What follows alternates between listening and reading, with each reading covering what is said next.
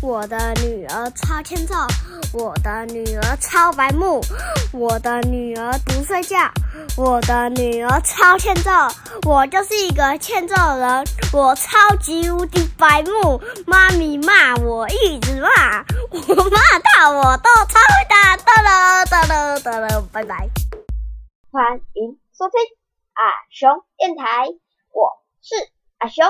今天没有妈咪，因为我要自己录录看。今天要录的故事是《爱丽丝漫游奇境》，要先谢谢梅阿姨，就是妈咪的朋友，是她给我这本书的，谢谢梅阿姨。好，那我们就开始今天的故事吧，Go Go！第一回掉下兔子洞，爱丽丝跟姐姐一同坐在金光闪闪的河边，她正无聊打哈欠时。突然看见一只穿着礼服的白兔跑过去了，到啦到啦！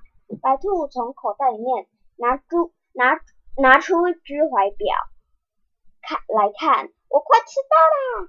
爱丽丝跳起来追着那只白兔，白兔跑进一个很大的兔子洞，她也跟着冲冲进去。突然，她发现自己正在往下掉，而且掉了很久很久都没有停。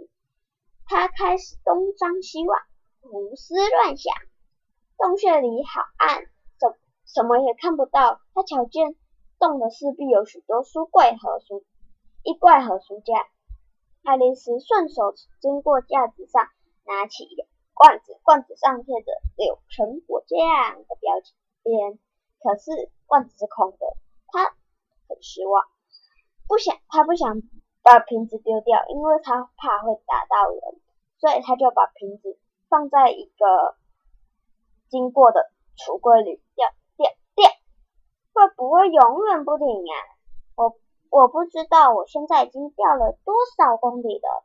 他大声的说：“我一定快到达地球中心了。”让我想想，我猜我应该有掉了有。六千多公里了吧？爱丽丝在学校学了很多这类的事情，虽然现在并不是很适合展现这些知识的时候，因为旁边根本没有人在听。可是趁机会练习才记得牢呀。没没错，就是这个距离。可是进度和维度呢？掉掉掉！因为没有别的事情好做，所以爱丽丝又开始说话。我不知道我会不会就这样穿过地球，那一定很好玩哦。而且我猜，等到晚上，戴娜就会开始想念我了。戴娜是他的猫，但愿他们会记得喂他喝牛奶。真希望他现在和我在一起。半空中没有老鼠，可是可以捉蝙蝠。它跟老鼠长得差不多。猫会吃蝙蝠吗？爱丽丝开始困了。口齿不清的说：“猫吃蝙蝠吗？猫吃蝠，然后最后变成不吃吗？”他开始觉得自己快要睡着了，还梦见他跟戴娜走牵着手一起散步。在梦里，他问戴娜：“戴娜，你老实说，你有没有吃过蝙蝠？”接着，他下降到一大堆枯叶上，不再继续往下掉。爱丽丝弹起身，看见白兔。正向一条长长的通道走，他连忙追上去，正好听他说：“哦，我的耳朵，哇，我的胡须，我要迟到啦！”接着他就拐过弯，爱丽丝也跟着拐弯，但是白兔已经消失了。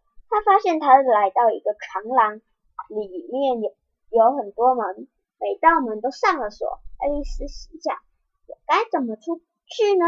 突然，他看见桌子上有一把金钥匙，然后他又看见一一面布帘，布帘后面有一个小门，金色钥匙可以打开门。可是小门通往一条小走廊，尽头是爱丽丝所见过最可爱的花园。可是她连头都挤不过去那个门。哦，我真希望我可以像一只。望远镜那样一直往回缩缩小。他说：“爱丽丝转身回去，看见那个小桌子上多了一个瓶子，瓶子上的标签写着“喝我”，刚才这里没有这个瓶子啊。他说，他开始检查瓶子上有没有写着毒药。他知道，如果这个瓶子上写着毒药，你喝了可会惹上大麻烦。瓶子上并没有写着任何毒药。爱丽丝试了一口，它喝起来有樱桃馅饼、蛋奶糊、凤梨、烤火鸡、太妃糖及热奶油吐司的味道，所以她很快就把它喝光光了。这感觉真奇妙。爱丽丝说：“哦，她我现在觉得正像被收收起来的望远镜。很快，她的身高就变得正好可以穿过那道小门，前往。”那个可爱的花园，可是可怜小，可是他现在太小了，已经没办法拿到钥匙。这可怜小姐，我就坐在地上哭了起来。我劝你别再哭了，爱丽丝严厉的对自己说。她经常会给自己非常好的建议，可是她很少听从。有时爱丽丝也会很凶的指责自己，还会把自己骂哭。更喜欢假扮成。两个人，但是爱丽丝心想，我现在身体太小了，没有足够分量再变出一个人。这时，她看到桌子下有一个小玻璃盒，上面放着一块很小的蛋糕，上面用五指葡萄干排成的“吃我”两我要吃。爱丽丝说：“如果它可以让我变大，拿到钥匙；如果它可以让我变小，我就可以从。”门底下钻过去，不管是哪种情况，我都能去到那个花园。爱丽丝吃了一口蛋糕，接着把手挪到头上，感觉自己正在长大，结果体型还是一样。她很惊讶，虽然你平时吃了蛋糕以后也也不会变。于是他把整块蛋糕塞进嘴巴里面，一会儿就把它吃光光了。好，那我们今天就先讲到这里，我们下一集再讲第二单元。那我们今天就先到这里喽，拜拜。